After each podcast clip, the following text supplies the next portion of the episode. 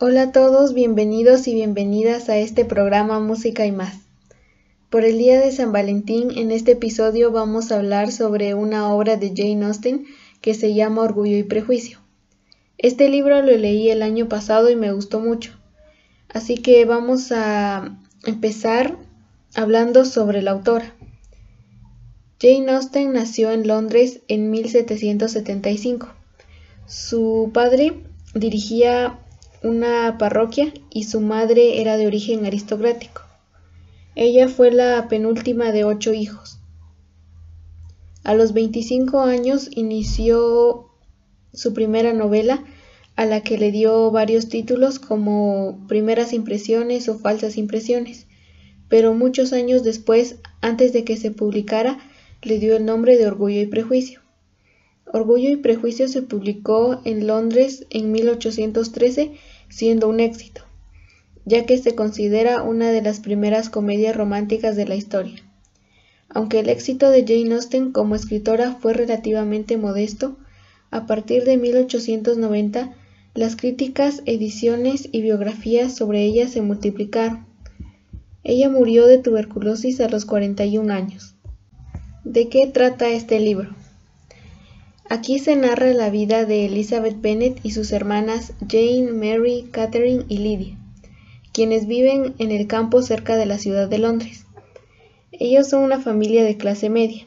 Su madre, la señora Bennet, insiste en que su hija mayor se case con el recién llegado señor Bingley lo más pronto posible, porque cuando su padre muera ellas no podrán heredar, porque los bienes solo se transmitían en el linaje masculino, o sea que quien heredaría sería su primo Collins. Si ella se lograra casar con él, aumentaría las posibilidades para que sus hermanas logren matrimonios ventajosos y evitar la pobreza. El atractivo principal de la obra es la relación entre Elizabeth Bennet y Fitzwilliam Darcy, quienes pasan por varios conflictos antes de aceptar su amor. Uno de ellos es el título de Darcy, que mm, si él se casa con Elizabeth, esto supone una humillación para él y su familia. Y también que Elizabeth consideraba que Darcy era muy orgulloso y vanidoso. El nombre de la obra tiene relación con estos dos personajes porque el orgullo y la arrogancia son características de Darcy, quien se cree superior debido a su fortuna y su intelecto. Y la primera en lanzar un prejuicio contra Darcy es Elizabeth, mostrándonos la debilidad de las primeras impresiones. También nos describe cómo en el matrimonio el dinero y la aceptación social era lo más importante antes que los sentimientos. La dependencia absoluta y exagerada y la falta de educación en las mujeres es un tema que también trata la obra, como lo que sufren al no poder heredar bienes y que el matrimonio sea su única opción para subsistir. A mí las cosas que más me gustaron del libro son uno, cómo el personaje de Elizabeth Bennet es muy inteligente, ingeniosa, valiente y decidida, muy adelantada a su época. También no deja que nadie le diga cómo vivir su vida, porque en esta época prácticamente la única aspiración de una mujer era casarse con una con alguien de excelente posición. Dos, el lenguaje que se emplea y las excelentes descripciones de la sociedad.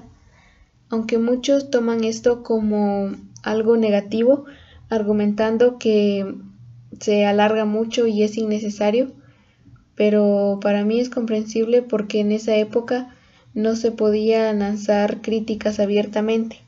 Jane Austen necesitaba como dar muchas vueltas y sutilmente señalar actitudes y situaciones que no le parezcan.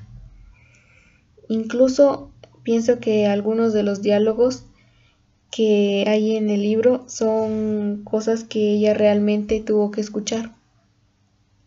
También me gustó la sátira y la ironía que usa Jane Austen, porque cuando estaba leyendo resultaba muy gracioso y muy entretenido. incluso eh, ella empieza este libro con ironía desde el primer momento, en la primera frase.